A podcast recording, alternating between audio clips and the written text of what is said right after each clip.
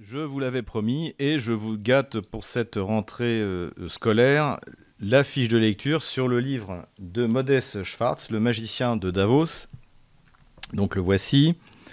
Il est publié chez Culture et Racine et il s'agit d'une analyse d'un autre livre, La Grande Réalisation ou The Great Reset de Klaus Schwab, donc qui est le président du club de Davos et qui a été publié il y a un an euh, dans le cadre du Covid-19.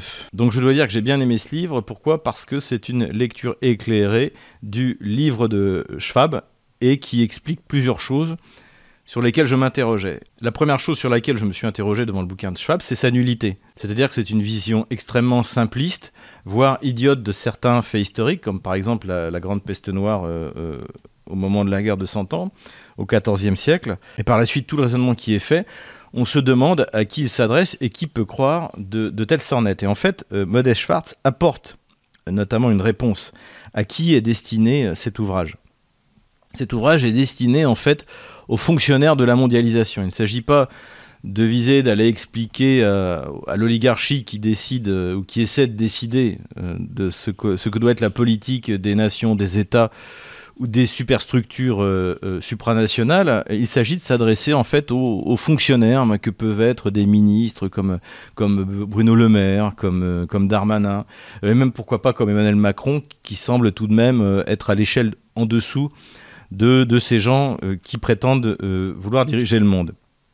Et en fait, c'est à ces gens-là que s'adresse cet ouvrage. C'est l'analyse de Modeste Schwartz, c'est-à-dire qu'il faut expliquer que le système qui semble aujourd'hui mal fonctionner avec la montée des populismes, eh bien en fait fonctionne toujours euh, et que on va vous expliquer comment il va fonctionner et que finalement le Covid-19 est une euh, bonne occasion à utiliser pour essayer de faire un bond qualitatif en avant sur la mondialisation certains domaines qu'aborde euh, Modeste Schwartz, comme par exemple celui que nous avons appelé la découlakisation, c'est-à-dire le fait de vouloir détruire les classes moyennes pour les appauvrir et mieux les contrôler, eh bien, euh, ces, sujets-là sont évoqués. D'ailleurs, ce qui est intéressant, c'est que Modeste Schwartz compare euh, l'Occident d'aujourd'hui à la Russie de 1917. C'est-à-dire que cette révolution covidienne, mondialiste, arrive sur un continent en voie d'arriération, ce qui était le cas de la, la Russie de 1917. C'est-à-dire que la révolution bolchevique marxiste qui, euh, normalement, selon Marx, devait se produire dans les pays les plus industrialisés, en fait, ça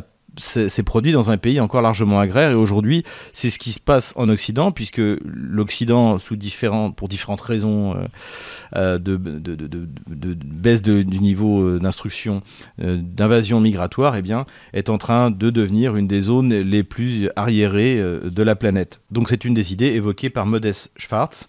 Également un point très important c'est l'idée de la nécessité de l'État, c'est-à-dire qu'on on est passé euh, d'un internationalisme euh, donc des élites mondialistes qui souhaitaient en fait la destruction de l'État à finalement un recours à l'État, mais qui ne serait pas un État qui revendiquerait ses responsabilités régaliennes, mais un État qui ne conservera que sa capacité répressive. Et c'est effectivement ce qu'on a vu avec les Gilets jaunes, c'est ce qu'on voit dans le traitement du euh, Covid-19 en France, puisque eh bien, dans sa grande tradition, la gauche française, hein, depuis les, guerres de Vendée et les massacres de Lyon, la gauche française utilise les forces de l'ordre pour réprimer la population, pour essayer de transformer eh bien, euh, les citoyens français en citoyens sanitaires. Le but de cette politique de Davos est aussi évoqué par Moses Schwartz. Il s'agit pour l'oligarchie financière qui nous dirige eh bien, de continuer à pouvoir jouir de son pouvoir et de ce qu'elle possède dans un monde où des soubresauts surviennent encore une fois, on l'a vu avec la montée des populismes, Trump, euh, les Gilets jaunes, qui pourrait entraîner pour cette oligarchie la perte de contrôle. Cette oligarchie appartient à ce que Charles Gaff, qui est d'ailleurs cité dans l'ouvrage, appelle le capitalisme de connivence, le crony capitalism, euh, c'est-à-dire un capitalisme qui imbrique étroitement les pouvoirs étatiques et les pouvoirs économiques. Il y a d'ailleurs cette phrase très intéressante, page 78. L'arnaque des Schwab, Piketty et consorts consiste à faire comme si nous vivions dans des sociétés de classe alors que l'Occident finissant est une société de caste. Et c'est exactement ça. C'est-à-dire que toute cette gauche à la Piketty, donc nous avons déjà attaqué Piketty en montrant que son analyse sur les inégalités en Russie était complètement fausse, qui partait sur des données complètement fausses. Euh, Piketty, qui est également cité dans une interview récemment par Gouriev, l'économiste gauchiste russe euh, dont personne ne voulait ici, donc qui est parti professeur à Sciences Po, qui cite également les travaux de Piketty. Donc l'idée c'est de cacher le fait qu'il y a une oligarchie pour faire croire qu'il y a encore une bourgeoisie, alors que cette bourgeoisie est elle aussi en train de disparaître. Il ne restera que des fonctionnaires de la mondialisation comme il y avait des apparatchiks du Parti communiste soviétique.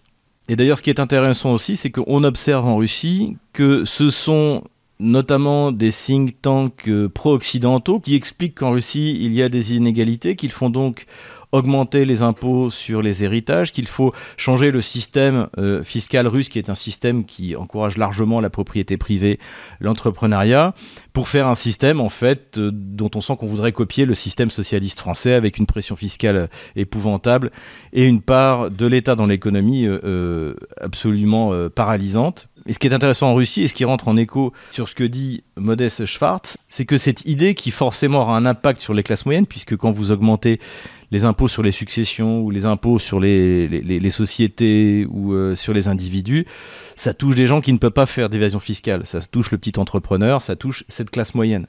Les gens très riches arrivent toujours à s'en sortir parce que eux, ils ont des fiscalistes, ils ont des structures à l'étranger, ils finissent toujours par s'en sortir.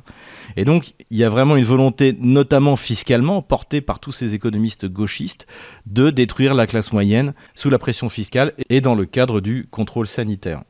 Est-ce que Klaus Schwab va réussir à convaincre les populations occidentales, hein, c'est essentiellement celles-là qui sont visées, de son projet Alors évidemment, il y, a tout un côté euh, un peu idiot-scientiste euh, qui fonctionne dans le cadre du Covid-19. Hein. Tout le monde est devenu spécialiste du vaccin, des anticorps.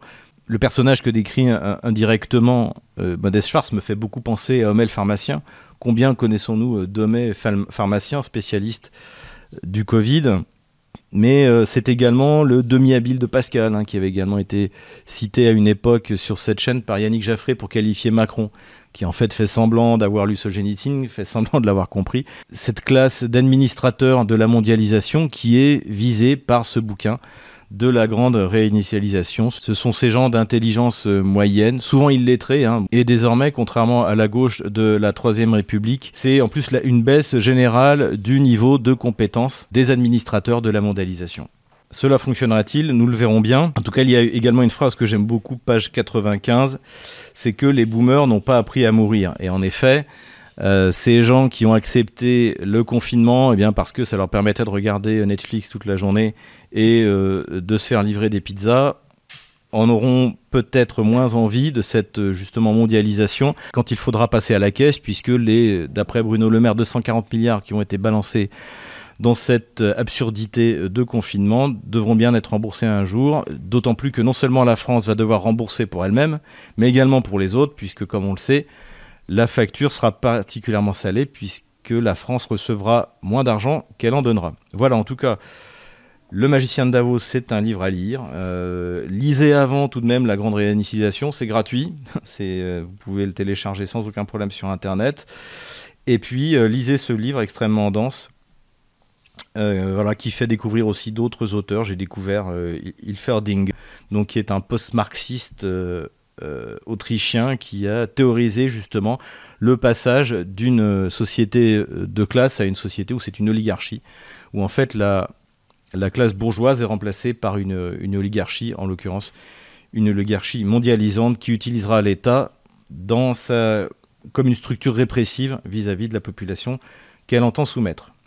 Voilà, j'espère que cette vidéo vous a plu. N'hésitez pas à faire un commentaire, n'hésitez pas à faire un don. Les coordonnées de notre compte PayPal sont en commentaire de cette vidéo.